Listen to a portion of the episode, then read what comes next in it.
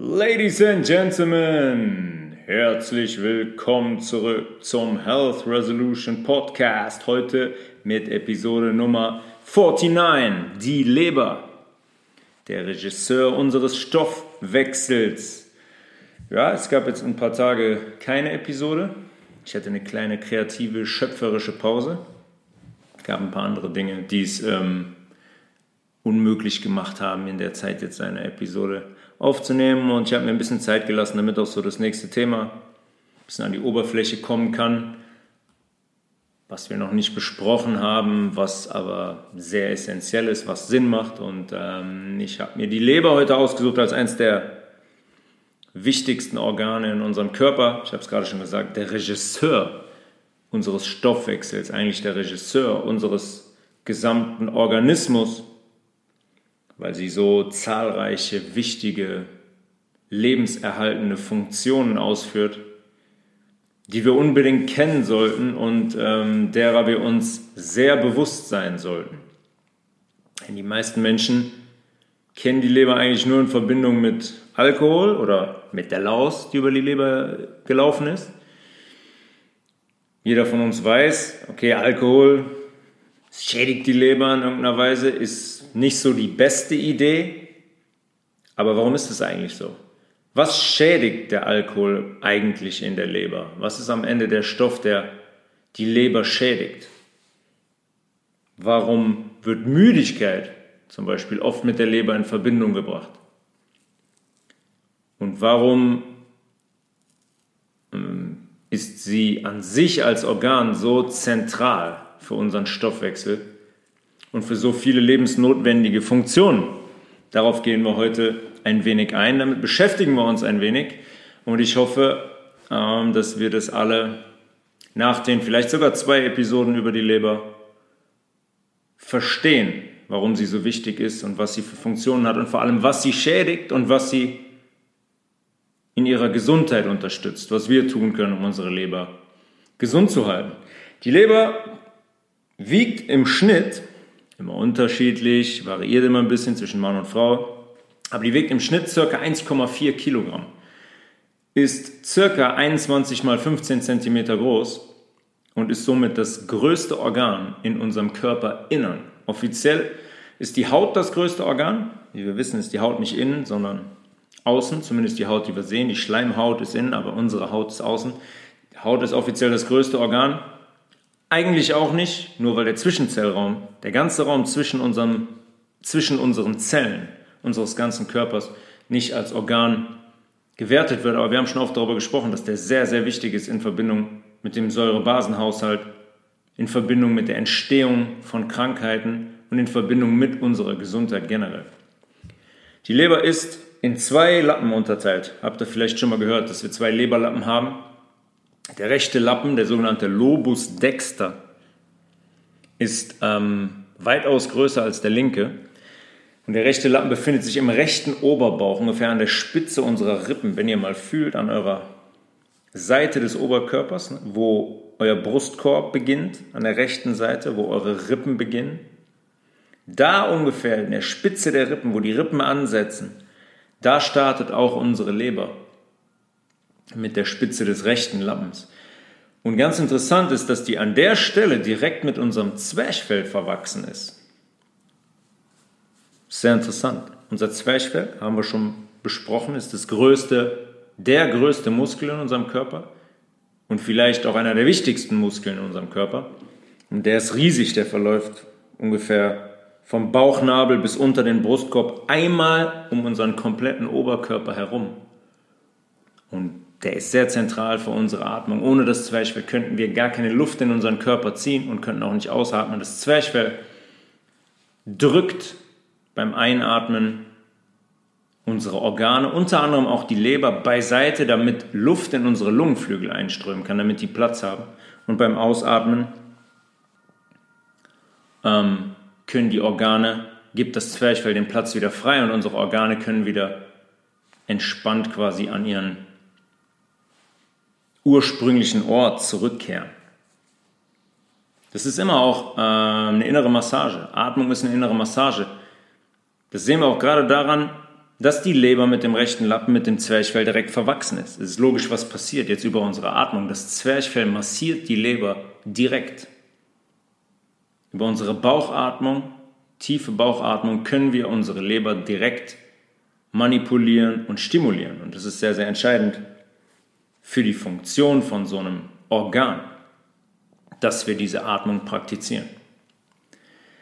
Die Leber verläuft dann von der Spitze der Rippen, zum größten Teil geschützt von unseren, von unseren Rippen, von unserem Brustkorb, bis komplett in die linke Hälfte unseres Oberkörpers und endet ungefähr hinter dem linken Lungenlappen. Also, ich habe eben gesagt, 21 mal 15 cm, ihr könnt ja mal 21 cm abmessen. Das ist eine ganz schön lange Strecke und zeigt, wie groß die Leber eigentlich ist. Die endet also hinter dem linken Lungenlappen. Ähm, und da ist es dann der linke Leberlappen. Ne, irgendwann kommt in der Mitte, nicht in der Mitte, so bei 60, 70 Prozent der Leber, kommt eine Trennung und dann startet der linke ähm, Leberlappen, der Lobus sinister. Und der endet dann hinter dem linken Lungenlappen. Also covert eine ganz schöne Größe die Leber. Ähm, ist ganz interessant. Der Teil, ich habe gerade gesagt, wenn ihr mal an die Spitze eures Rippenbogens auf der rechten Seite geht, da könnt ihr die Leber eigentlich ganz gut tasten. Ja, das passiert auch oft Ärzten, bei Osteopathen, Chiropraktikern, Heilpraktikern. Man tastet sehr oft die Leber, um zu sehen, ob die eventuell zum Beispiel krankhaft vergrößert ist. Bei gewissen krankhaften Situationen vergrößert sich die Leber und das kann man immer sehr, sehr gut tasten. Da gibt es auch so eine Klopftechnik, die man anwenden kann, wo man genau abgrenzen kann, wo die Leber aufhört und der restliche Bauchraum anfängt. Einmal ist das dann so ein dumpfer, ein dumpfer Sound, wenn man die Leber noch abklopft und der wird dann heller, wenn die Leber quasi nicht mehr dahinter ist. Und so kann man genau sehen, wie, ob die Leber ihre normale Größe hat und ob alles, in Anführungszeichen, alles in Ordnung ist. Nur weil die Leber ihre normale Größe hat, heißt es natürlich nicht, dass alles in Ordnung ist mit der Leber. Die Größe verrät also schon, dass da relativ viele Vorgänge ablaufen müssen in ihr. Wenn wir uns die Leber anschauen, wenn wir die Leber verstehen wollen, müssen wir erstmal verstehen, wie die Leber an unser restliches Körpersystem angeschlossen ist. Um überhaupt verstehen zu können, wie und warum die die Arbeit verrichtet, die sie am Ende verrichtet.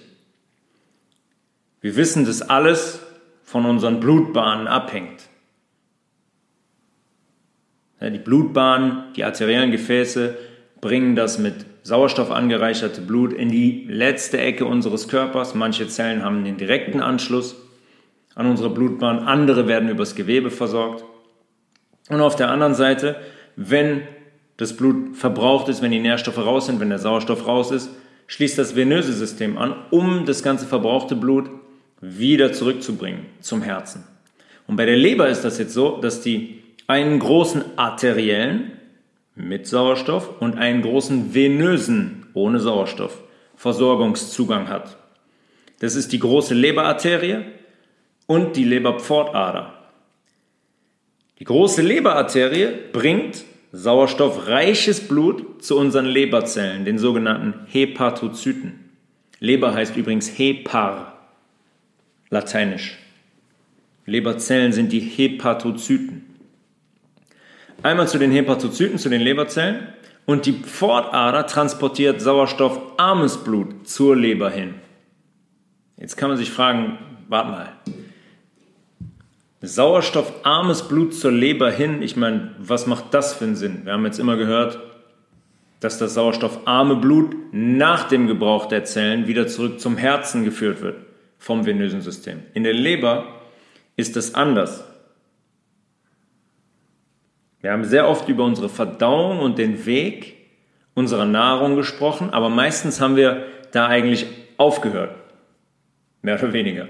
Wir haben gesagt, okay, unsere Nährstoffe werden aufgenommen über unsere Dünndarmschleimhaut, wie zum Beispiel Magnesium, und kommen dann sofort in ein Blutgefäß. Hinter der Dünndarmschleimhaut schließt sofort ein Blutgefäß an.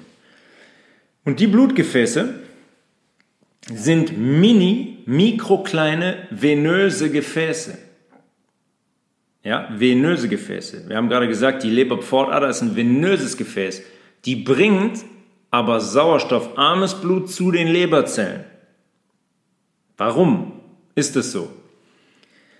Fast alles, was wir aufnehmen, muss zuerst einmal, wenn es die Dünndarmschleimhaut passiert hat, in unser venöses System hinein, muss erstmal an dem Türsteher vorbei.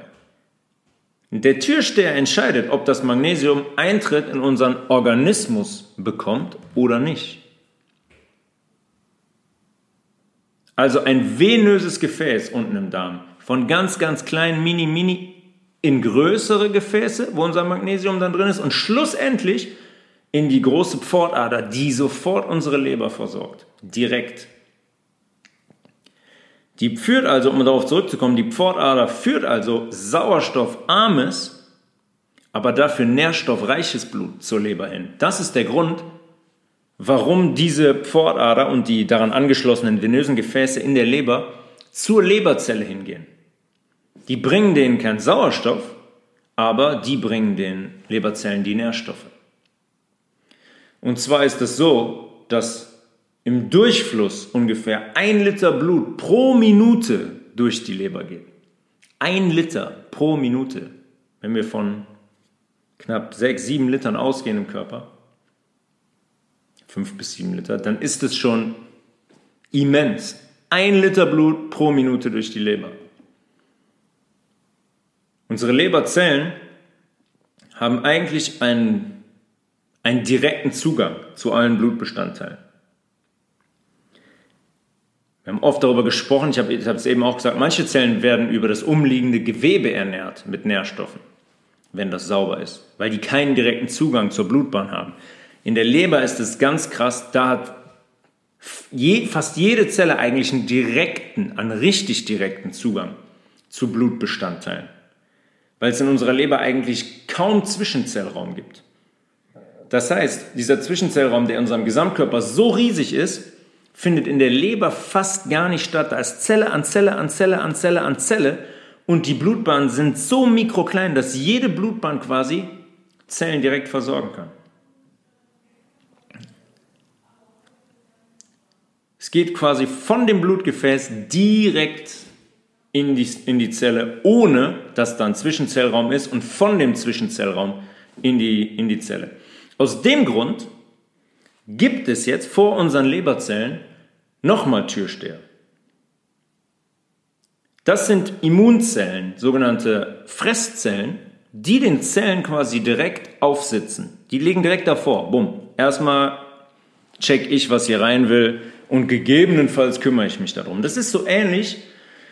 Wir haben da ähm, schon drüber gesprochen beim Hirn. Das ist so ähnlich wie im Hirn, die Blut-Hirn-Schranke die von Nervengewebe gebildet wird. Es macht genau das Gleiche. Die liegt um die Blutbahn rum und entscheidet, du darfst rein, du darfst nicht rein, du darfst rein, du darfst nicht rein.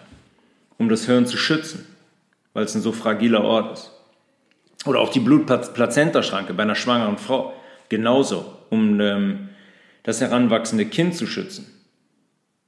Die Immunzellen, die Fresszellen, Makrophagen genannt, die entscheiden darüber, was in die Zelle gelangen darf, in die Leberzelle und was nicht. Die heißen Kupfersternzellen. Und das sind klassische Fresszellen. Die zersetzen alles, was durch den Darm durch konnte, zu den Leberzellen hin, aber auf gar keinen Fall in die Leberzelle gelangen darf. Darum kümmern sich die Makrophagen. Wenn wir jetzt zum Beispiel was Verdorbenes gegessen haben, wo sich Bakterien drin gebildet haben, zum Beispiel, kümmern sich die Fresszellen in der Leber darum. Die kümmern sich darum, dass das Bakterium zersetzt, zersetzt wird und unschädlich gemacht wird wenn der Darm jetzt nicht schon Durchfall zum Beispiel ausgelöst hat, weil da ein Bakterium drin ist, was uns droht zu vergiften zum Beispiel, oder der Magen kein Erbrechen ausgelöst hat. Meistens ist das so, wenn man verdorbene Nahrung isst, dass da schon ein Cut gemacht wird und der Körper da schon merkt, okay, stopp, ähm, hier ist was, das hat ja gar nichts verloren, dann sagt der Magen schon direkt wieder raus damit, oder spätestens im Darm wird Wasser in den Darm gezogen und wir bekommen Durchfall, um, den, um die Erreger, um das Bakterium ganz, ganz schnell aus dem Körper zu bringen. Also, die Sauerstoffversorgung der Leberzellen wird durch die dicke Leberarterie übernommen. Die Nährstoffversorgung findet durch die venöse Pfortader statt. Relativ einfach eigentlich zu verstehen. Das venöse Gefäß bringt Nahrungsmittel zu den Leberzellen und das arterielle Gefäß bringt wie immer Sauerstoff hin. Sind alles eingebaute Sicherheitsmechanismen der Natur. Ähm, und eigentlich sind die sehr sicher, wenn das wirklich natürliche Stoffe sind, die da reinkommen und die in die Leber wollen. Ähm, aber heute ist es natürlich nicht mehr so. Also bei so vielen Menschen ähm, kommen chemische giftige Stoffe in den Organismus und keine natürlichen Verbindungen. Ja, Farbstoffe, zum Beispiel Geschmacksverstärker, Alkohol, Medikamente, Glyphosat, Schwermetalle und so weiter. Das sind ja keine natürlichen Verbindungen. Normalerweise würden wir nicht hingehen und würden Aluminium einschmelzen und Aluminium trinken. Das sind Dinge, die, womit unser Grundwasser absichtlich verseucht ist, die absichtlich in Impfungen landen, die uns, die absichtlich in Babynahrung landen, um uns zu vergiften, weil dieser Mechanismus da nicht funktioniert. Unsere Fresszellen können kein Aluminium abbauen. Unsere Fresszellen können auch ganz schwer Glyphosat abbauen. Bei Medikamenten.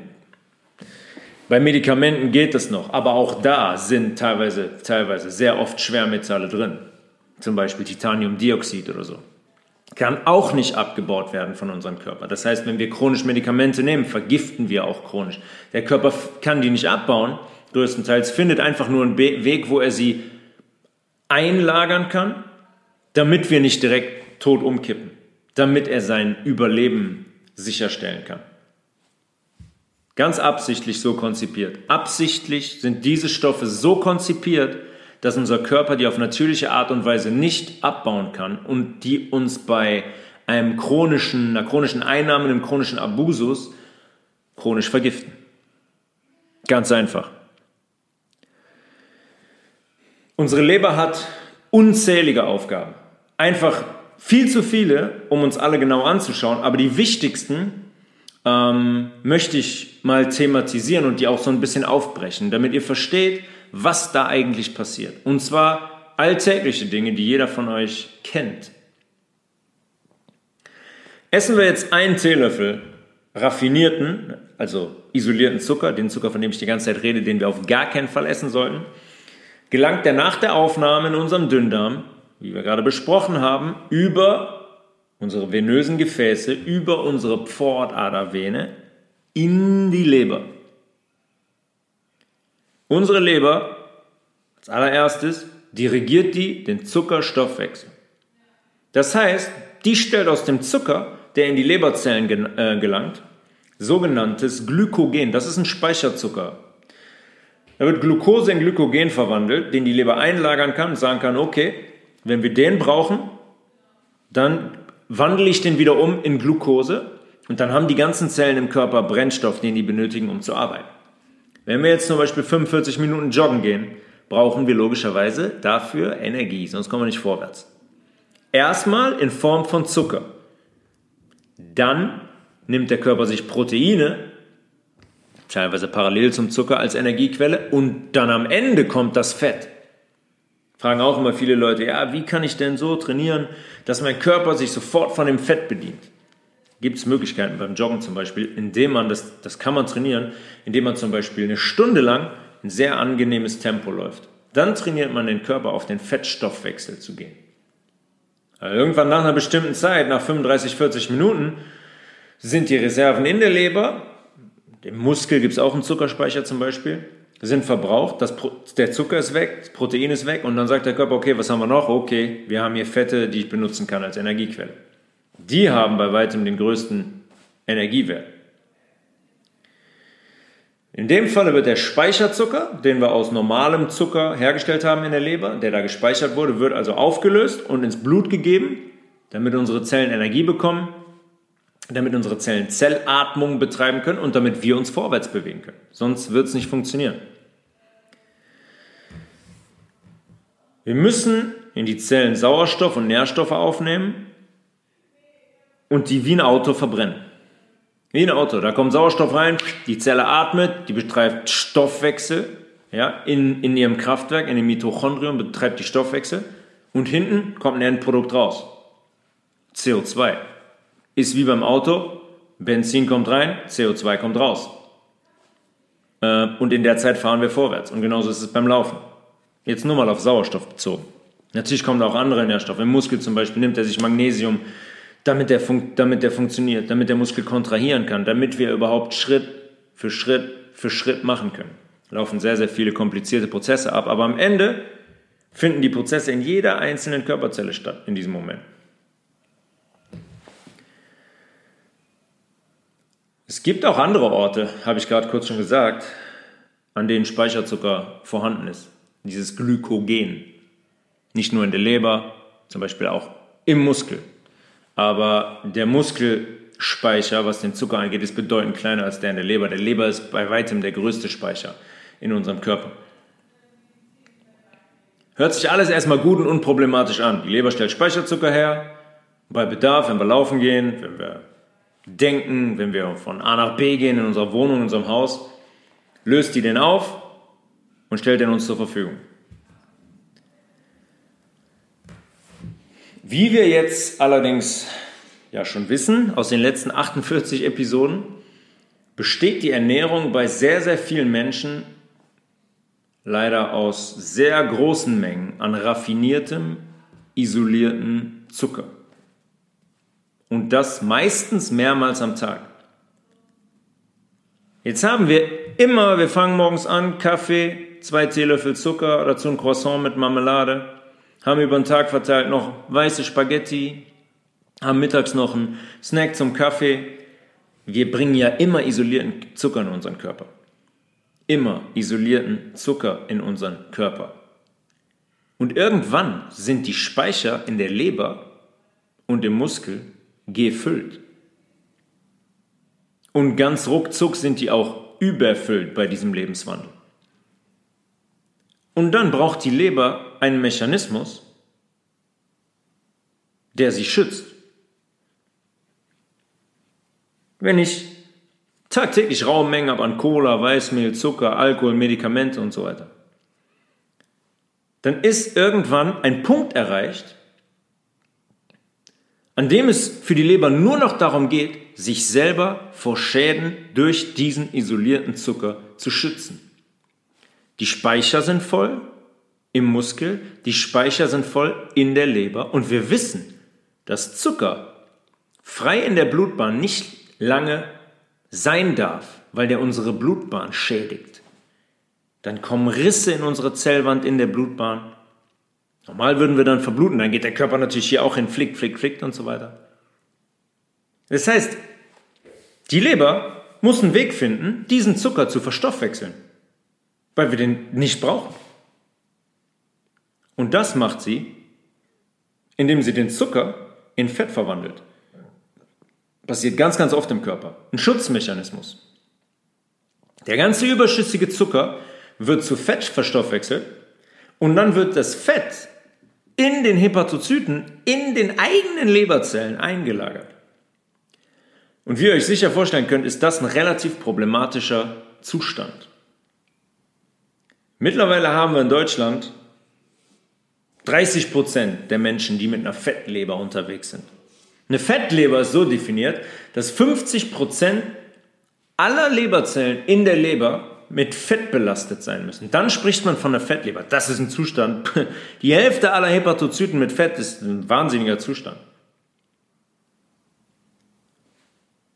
Die Menschen, bei denen 1 bis 49-prozentige Fetteinlagerungen in der Leber vorherrschen, sind da gar nicht inkludiert bei den 30 Prozent in ganz Deutschland. 30 Prozent der Menschen leben in Deutschland mit einer Fettleber. 30 Prozent. Also, das ist schon wieder, das ist schon wieder eine Zahl, die, da fällt mir gar nichts mehr zu ein. Ihr könnt mal googeln. Googelt mal und gebt mal Fettleber ein und schaut euch mal, da kriegt ihr Bilder von Fettlebern, die entnommen wurden. Die sind, die sind gelb. Die sind gelb. Normalerweise hat die so eine weinrote Farbe. Die sind komplett gelb.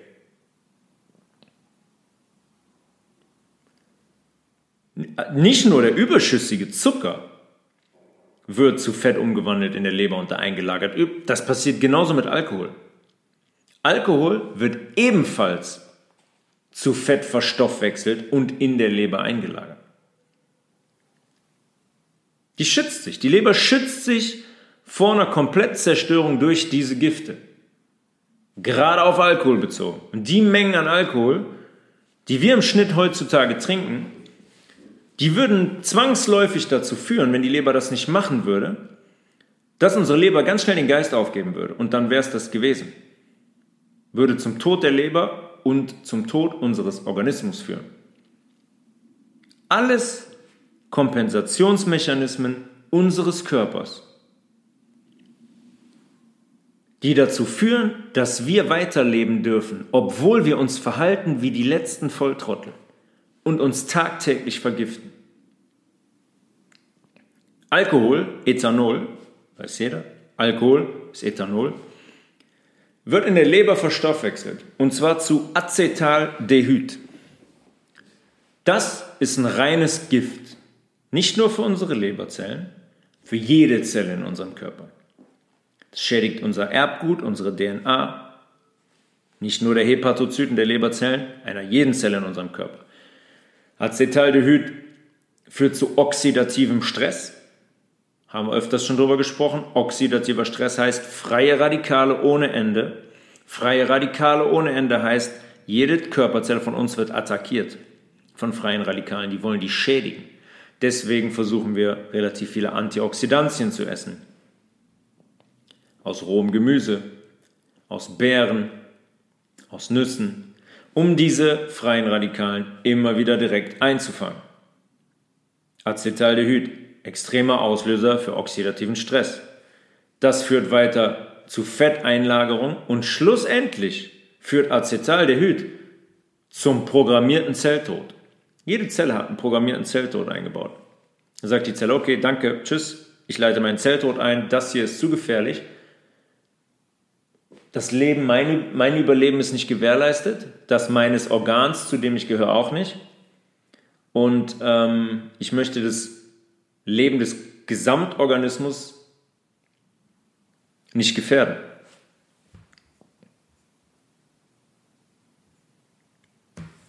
Zum Beispiel weiß die Zelle dann auch, ich leite meinen Zelltod ein, um nicht zu entarten, um kein tumoröses Geschehen einzuleiten. Alles eingebaut, sogenannte Apoptose, programmierter Zelltod. Und wie ich gerade schon gesagt habe, das Acetaldehyd, Acetaldehyd landet nicht nur direkt in der Leberzelle, sondern logischerweise auch wo? In unserer Blutbahn. Das ist der Stoff, den ganz viele von euch, den viele von euch als Hangover bezeichnen würden. Typisches Hangover. Schönen Abend im Club gehabt, zehn Cocktails getrunken, am nächsten Morgen Kopfschmerzen, Übelkeit, Erbrechen, Müdigkeit, Durchfall. Typisches Hangover. Das ist das, das sind die Symptome, die Acetaldehyd ein Gift für unseren Körper auslöst. Witzigerweise nennt man das dann Alkoholgenuss. Ist ja ein Genussmittel, ne? Alkohol. Wir vergiften uns, aber eigentlich genießen wir dabei. Merkt ihr das, wie diese Industrie euch den, uns den Kopf verdreht hat? Wie die uns programmiert haben auf so einen Schwachsinn? Acetaldehyd schädigt alle Zellen in unserem Körper. Rote Blutkörperchen, weiße Blutkörperchen, die Zellwand unserer Blutbahn zum Beispiel. Was passiert dann? Wenn die geschädigt wird, entstehen Risse. Der Körper muss die flicken. Dann haben wir eine Arteriosklerose. Dann wird die Bahn immer, immer, immer, immer, immer, immer enger. Und dann kommt es irgendwann, wenn das ein Mensch ist, der sonst auch schlecht ist, der viel Zucker konsumiert, der gegebenenfalls noch Medikamente konsumiert, der auf ein Liter Wasser am Tag kommt, der sich nicht bewegt, dann kommt es zum Herzinfarkt oder einem Schlaganfall. Acetaldehyd schädigt Hautzellen, Nervenzellen, Schleimhautzellen, gerade im Darm, denkt an unseren Darm, wie wichtig die Schleimhautzellen da unten sind. Wenn wir Alkohol trinken, vergiften wir uns. Ja, sprecht mal mit eurem Gewebe und mit euren Zellen im Hirn oder mit den Zellen in eurem Herzmuskel, was die von Acetaldehyd halten. Super. Wir spielen mit dem Tod. Jetzt kann jeder sagen, ja, zwei, drei Bier, aber das ist das, was im Körper passiert. Wir töten unsere eigenen Zellen absichtlich. Kamikaze. Acetaldehyd, Acetaldehyd dringt zum Beispiel in die Zellen in unserem Hirngewebe ein und entzieht den Zellen da den Sauerstoff. Was passiert, wenn eine Zelle keinen Sauerstoff mehr bekommt? Die Zelle wird absterben, Zelltod. Oder, auch schon oft darüber gesprochen, die wird entarten. Die wird einen Weg finden, anaerob, ohne Sauerstoff zu leben. Definition einer Tumorzelle. Da haben wir wieder die Verbindung zu einer Entartung. Tumor. Äh, Tumor, wissen wir gar nicht, was das ist, seit 100 Jahren nicht, keine Ahnung. Oh, das fällt vom Himmel und der eine kriegt es, der andere nicht, der andere hat Glück, der andere hat Pech. Ja, genau. Ähnlich ist es übrigens ähm, an unserem Herzen mit Acetaldehyd. Ja, das, sind, das ist ein Muskel. Der Muskel besteht aus Zellen. Wir bestehen aus, nur aus Zellen, unser Körper. Und dieses Zeug dringt in unsere Zelle ein, entzieht der Zelle Sauerstoff und schädigt die Zelle. Zum Beispiel wird, darunter, wird die Kontraktionsfähigkeit unseres Herzens, also ähm, die Fähigkeit vom Nervensystem erregt zu werden, der Muskel zu kontrahieren, eigentlich zu schlagen, wird dadurch gestört und geschädigt. Es wird aus seinem Rhythmus gebracht. Wenn wir Alkohol trinken, kennt ihr doch vielleicht. Wenn ihr morgens dann aufwacht, habt ihr das Gefühl, boah, irgendwie, weiß ich nicht, ich habe einen höheren Blutdruck, es ist, es ist, mein Herz schlägt schneller. Das ist der Hintergrund. Also verkauft man uns eines der größten Gifte, was es gibt für unseren Körper, verkauft man uns als Genuss und als Lebensqualität. Lebensqualität ist noch das Beste. Ein, ein Glas Weißwein am Abend ist Lebensqualität, ja. Mich zu vergiften ist Lebensqualität. Das ist, wie absurd ist das? Satanistisch ist das. Alles ins, Gegen, alles ins Gegenteil verkehren. Vergiftung ist Genuss. Eigentlicher Genuss sich gesund zu ernähren, ist dann schon wieder ein Problem. Da ist man schon wieder ein Hippie oder irgendein sonst irgendein Querdenker oder ein Aluhut, weil man, weil man mh, hm, seine Gesundheit vielleicht an erste Stelle stellt und seine Verantwortung übernimmt für sich und seinen Körper. Und wo war die Diskussion über Alkohol eigentlich in den letzten zwei Jahren? Warum hat nie jemand thematisiert, wie giftig Alkohol für unseren Körper ist? Ich dachte, es ging in den letzten zwei Jahren doch die ganze Zeit um Gesundheit. Gesundheit, Gesundheit, Gesundheit. Oh, zieht die Maske auf, lasst euch impfen. Wir kümmern uns um eure Gesundheit. Alkohol ist kein Problem. Alkohol gibt es an jeder Ecke, in jedem Kiosk, in, jeder, in jedem Getränkemarkt, in jedem Club. Gar kein Problem. Alkohol könnt ihr weiter trinken. Alkohol hat überhaupt gar keine gesundheitlichen Nachteile. Wir müssen damit aufhören. Ganz einfach. Wir müssen aufhören, Alkohol zu trinken. Oder wir müssen ihn zumindest drastisch reduzieren. Ich meine, vom Säurebasenhaushalt will ich bezogen auf Alkohol gar nicht erst anfangen. Also ich denke, das ist logisch, was Alkohol mit dem macht. Und wie Alkohol wirkt in unserem Körper. Fragt euch das mal, wenn ihr immer noch regelmäßig Alkohol trinkt. Warum vergiften wir uns freiwillig? Warum meinen so viele Menschen Alkohol zu brauchen? Ja, aber ganz ohne Alkohol. Warum reden so viele Menschen, wenn man von Alkohol spricht, von Lebensqualität? Lebensqualität ist, wenn ich meinen Körper, wenn ich meinem Körper etwas Gutes tue, wenn ich meinem Körper, wenn ich meinen Körper unterstütze in seiner Gesundheit, weil ich davon auch profitiere, wenn ich eine geistige Klarheit habe, wenn ich keine Krankheit habe, wenn ich keine Medikamente chronisch nehmen muss, wenn ich mich bewegen kann, wenn ich laufen kann, wenn ich Sport machen kann. Das ist Lebensqualität. Sich zu vergiften ist keine Lebensqualität.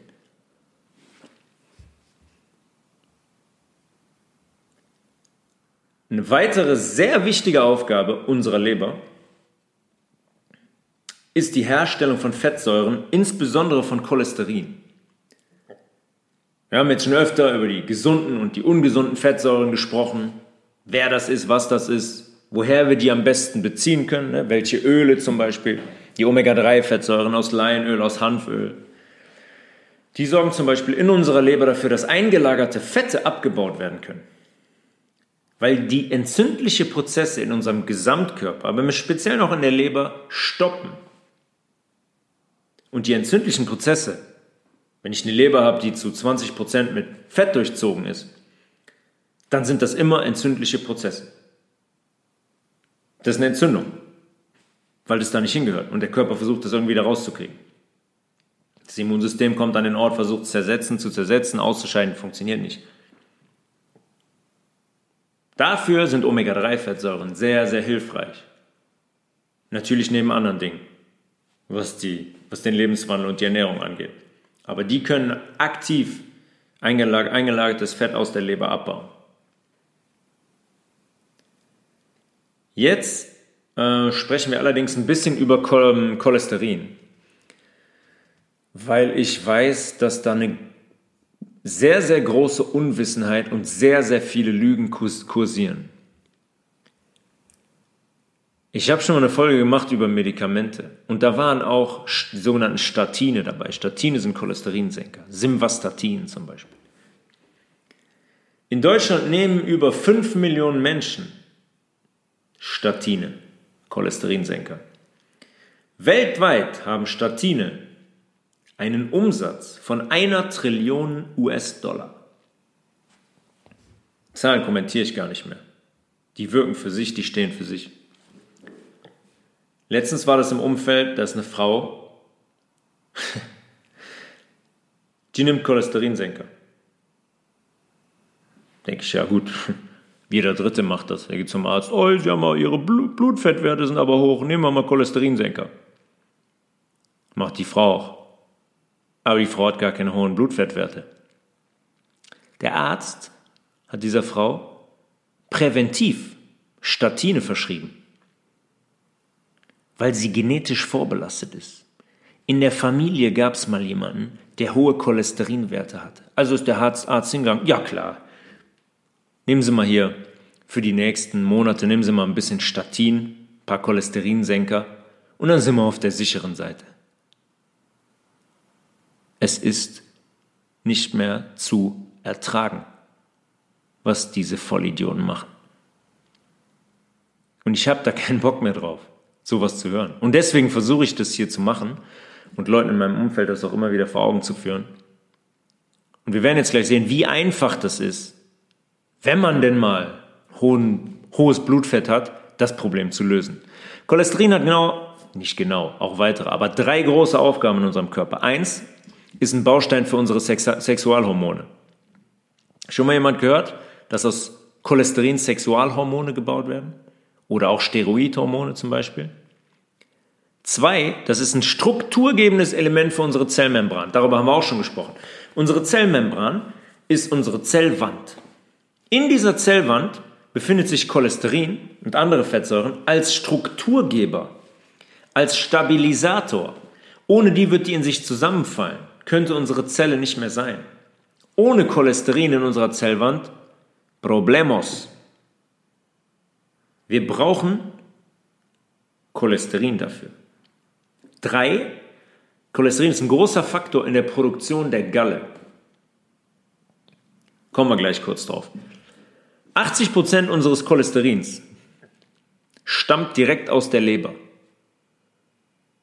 Ohne das Cholesterin hätten unsere Zellen keine Stabilität.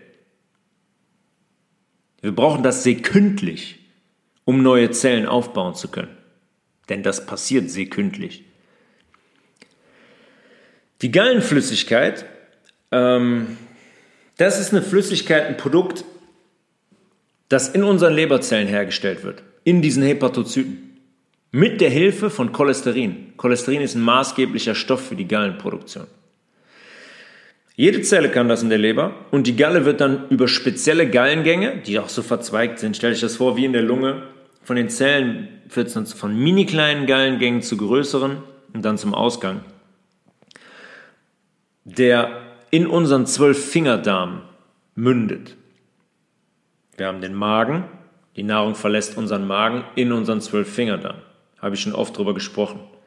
Da kommt ein Sekret der Bauchspeicheldrüse hinzu, eine krasse Base, um den pH-Wert von dem Nahrungsbrei hochzukriegen und die Galle kommt dazu. Und die Galle hat die Aufgabe, Fette in unserem Darm zu spalten. Wenn wir Fette mit der Nahrung aufnehmen, kommt die Galle dazu im Darm, um die Fette aufzuspalten. Wenn wir die aufnehmen wollen, brauchen wir jemanden, der die Fette aufspaltet. Das macht unsere Galle. Danach wird die Galle aus dem Darm immer wieder zurück aufgenommen, zurückresorbiert und in unserer Gallenblase gespeichert. Das ist ein ganz interessanter Mechanismus.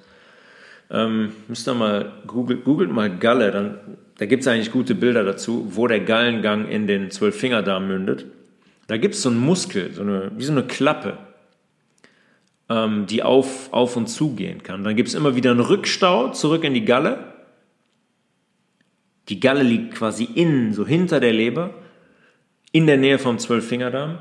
Und die Gallenflüssigkeit wird dahin zurückgebracht und dann geht der äh, Stopfen zu. Und wenn wieder Fett eintrifft mit der Nahrung, wird die wieder freigelassen. Das kann gut bis zu achtmal ähm, stattfinden, dieser Kreislauf. Abgeben, zack, wieder zurück in die Galle. Abgeben, wieder zurück in die Galle. Bis die Leberzellen dann wieder neue Galle produzieren müssen. Cholesterin hat also unglaublich lebensnotwendige Aufgaben in unserem Körper. Weil wenn er jetzt in die Fußgängerzone geht und sagt Cholesterin, sagen die Leute, ah, Hilfe, Cholesterin. So wichtig für unseren Körper und das ist mitnichten so negativ, wie das immer dargestellt wird. Gerade von der Schulmedizin. Da werden die Leute nicht mal darüber aufgeklärt, dass Cholesterin nicht gleich Cholesterin ist, dass es zwei verschiedene gibt. Kommen wir gleich zu. Wenn ich jetzt hingehe, jetzt kann man sich nämlich denken, ja gut, aber wie kann man denn dann erhöhte Cholesterinwerte haben? Cholesterin wird zu 80 Prozent in der Leber produziert. Es gibt aber auch noch anderes Cholesterin. Das Cholesterin, das wir mit der Nahrung aufnehmen. Milch, Butter, Joghurt, Käse, Fleisch, Gebäck, Eier, Meeresfrüchte. Merkt ihr was, was das alles für Produkte sind? Jetzt haben wir also frei fließendes Cholesterin. Ne, essen wir schön zwei Spiegeleier mit einem Glas Milch. Das die Leber jetzt nicht selbst produziert hat und für das wir gar keine Verwendung haben. Was hat es verloren? Das brauchen wir nicht. Unsere Leber produziert unser ganzes Cholesterin, was wir für die Galle brauchen, was wir für unsere Hormone brauchen, was wir für unsere Zellwand brauchen. Das Cholesterin sammelt sich in unseren Blutbahnen und kann diese Blutbahnen schädigen und auch verschließen am Ende. Wir haben zwei verschiedene Cholesterine, einmal HDL und einmal LDL. HDL heißt High Density Lipoprotein. Und LDL heißt Low Density Lipoprotein, also eins mit einer hohen, eins mit einer geringen Dichte. HDL ist das sogenannte gute Cholesterin. Das wird zur Leber hingebracht und wird dort abgebaut. Das LDL geht und bleibt in der Blutbahn und muss da vom Körper irgendwie abgebaut werden. Deswegen ist es problematisch, wenn die LDL-Cholesterinwerte im Blut so hoch sind. Und eigentlich ist auch das wieder ein Kompensationsmodus des Körpers. Aufgrund von chronischer Übersäuerung. Unser Körper versucht einfach die Blutbahn zu schützen, weil die immer mehr und größere Risse und Schädigungen bekommen. Wir würden drohen, innerlich zu verbluten. Das ist das Problem. Und sonst nichts. Einzig und allein, die Ernährung muss umgestellt werden. Der Körper muss professionell entsäuert werden. Die Menschen müssen ganz dringend Gewicht verlieren. Ja, viszerales Fett, dieses Bauchfett, was jeder von euch kennt, was ganz schwer wegzukriegen ist geht einher mit sehr hohen Spiegeln von diesem LDL-Cholesterin. Das wird da gespeichert, das wird da teilweise ähm, produziert. Dieses viszerale Fett produziert zum Beispiel auch 24-7 Entzündungsfaktoren. Wenn ihr ein Bauchfett habt, habt ihr ständig eine Entzündung in eurem Körper. Immer. Ernährung umstellen, entsäuern, Gewicht verlieren, Wasser trinken ohne Ende, bewegen, aufhören, Milch, Butter, Joghurt, Käse, Fleisch, Gebäck, Eier, Meeresfrüchte und so weiter zu essen und nicht anfangen, irgendwelche Statine zu nehmen. Cholesterin hat eine weitere sehr wichtige Funktion in unseren Hautzellen. In unseren Hautzellen wird Vitamin D produziert. Wir gehen raus, jetzt fängt es wieder an. Wenn wir jetzt rausgehen, produzieren wir wieder Vitamin D im, im April. Gehen wir raus, T-Shirt an, Bob, Sonne auf die Haut. Die Vitamin D-Produktion wird angeschoben. Vorausgesetzt, vorausgesetzt, Diese Person nimmt keine Statine, Cholesterinsenker. Was Cholesterinsenker nämlich machen, da haben wir jetzt noch nicht drüber gesprochen, wie senken die eigentlich den Cholesterinwert? Ratet mal kurz für euch innerlich. Funktioniert so, wie die Schulmedizin, die Pharmaindustrie immer funktioniert. Die gehen einfach hin und blockieren die Produktion von Cholesterin in der Leber. So ähnlich wie bei Blutverdünnern mit Vitamin K. Ja, da wird einfach das Vitamin K blockiert und dann kann das Blut nicht mehr gerinnen und nicht mehr zusammenpappen. Hier ist es das Gleiche. Nehme ich Statine ein, unterdrücke ich die Produktion von Cholesterin in der Leber. Was heißt das also jetzt für unsere Vitamin D-Produktion? Ich nehme die Statine, ich habe viel zu wenig Cholesterin. Ich brauche das Cholesterin aber für die Vitamin D-Produktion. Die Vitamin D-Spiegel werden absinken. Was heißt das für unsere Immunaktivität? Die ist im Keller, weil Vitamin D ein ganz entscheidender Faktor ist für die Aktivität unserer Immunzellen. Was heißt das für unsere Knochengesundheit? Wir haben ein Problem in der Knochendichte, weil Vitamin D ganz entscheidend beteiligt ist, mit Phosphor, mit Magnesium, mit Calcium, um den Knochen dicht zu halten. Das heißt, um immer wieder neue Knochenzellen zu bilden und alte abzubauen.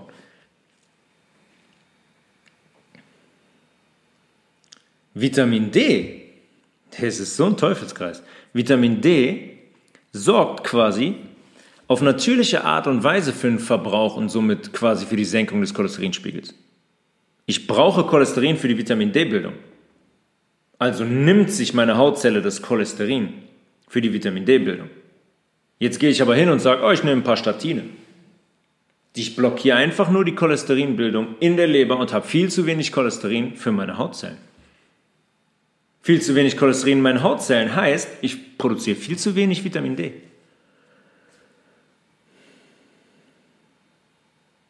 Und weiter geht es auch noch, dass logischerweise, je mehr ich in der Sonne bin, desto mehr Cholesterin verbrauche ich auch. Und wenn man dann sieht, wie viele Menschen im Büro sitzen, gar nicht mehr in die Sonne gehen, die viel zu wenig ungeschützt in der Sonne sind, weiß man auch, warum Cholesterinspiegel gerne mal steigen. Aber natürlich ist der Hauptgrund, damit wir uns hier richtig verstehen, die Lebensweise, die Ernährung, der Wassermangel, Medikamenten, Abusus. Das sind die Hauptgründe. Aber alles ist miteinander verbunden. Wir können unseren Körper nicht, wir können unseren Körper, ich sage das nochmal, wir können unseren Körper, wir können uns selbst nicht verarschen. Schlechte Entscheidungen haben einen negativen Effekt auf unsere Gesundheit. Und die chronische Einnahme von Cholesterinsenkern ist ein absolutes Himmelfahrtskommando so unnötig wie ein Kopf und so gefährlich. Ich kann problemlos hingehen und Cholesterinspiegel durch eine basische Ernährung, große Mengen an stillem Wasser normalisieren. Wir sind dazu in der Lage und wir tragen als einziger Mensch die Verantwortung dafür, ob wir unseren Körper wieder in Balance bringen oder nicht. Geht, hört auf, zu Ärzten zu rennen. Hört auf zu glauben, die würden euch helfen. Hört auf zu glauben, die wären an eurer Gesundheit interessiert. Sind sie nicht. Sind sie nicht. Niemand mit der Diagnose braucht so ein Medikament, das so extrem vehement in unsere körpereigenen Abläufe eingreift.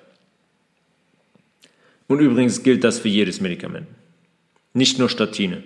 Unsere Leber ist immer immer der Ort, der sich mit diesen Medikamentengiften auseinandersetzen muss.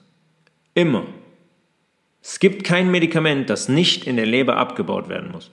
Ja, wenn ihr ähm, eine Kopfschmerze, wenn Ibuprofen nimmt, Ibuprofen. Ist nicht selten, dass Leute, die chronisch Ibuprofen nehmen, auf einmal, bupp, tot, danke, Leberversagen. Jedes Medikament. Ibuprofen. Ihr denkt, Ibuprofen, da denken die Leute, ich habe Schmerzen nicht, ah, ich werfe eine Ibu rein, oh, die Schmerzen sind weg. Was ist da eigentlich drin? Wie wirkt das eigentlich? Was sind da eigentlich für Gifte drin? Ich habe eben von Titaniumdioxid beim, bei Statinen gesprochen, von Schwermetallen, die da drin sind. Was glaubt ihr denn, was eure Leber vergiftet am Ende? Die Dinger sind vollgepackt damit. Warum, brauche ich jetzt nicht wieder erklären. Das sollte jetzt jedem klar sein. Darauf werden wir aber in der zweiten Leber-Episode nächste Woche ein bisschen näher eingehen. Ähm, auf Medikamente, auf äh, auch die Herstellung von Proteinen in der Leber, was da eigentlich passiert, ähm, auf ihre Fähigkeit, Vitamine zum Beispiel zu speichern.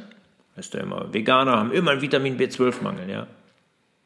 Und werden das einfach noch ein bisschen vertiefen im zweiten Teil. Für heute soll es reichen.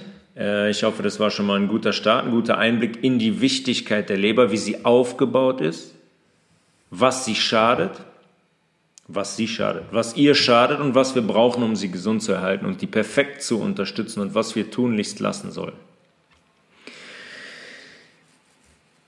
Tobias.levels at healthresolution.de ist die E-Mail-Adresse, www.healthresolution.de ist die Homepage.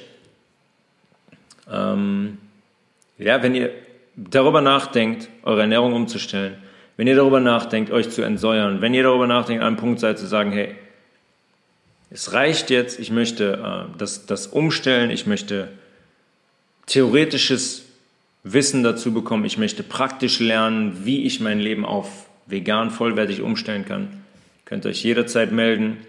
Ähm, in meinem Health, Health Resolution Programm sind das genau die Themen, um die ich mich äh, kümmere bei meinen Kunden und Kundinnen und ähm, kann das jedem nur, nur empfehlen.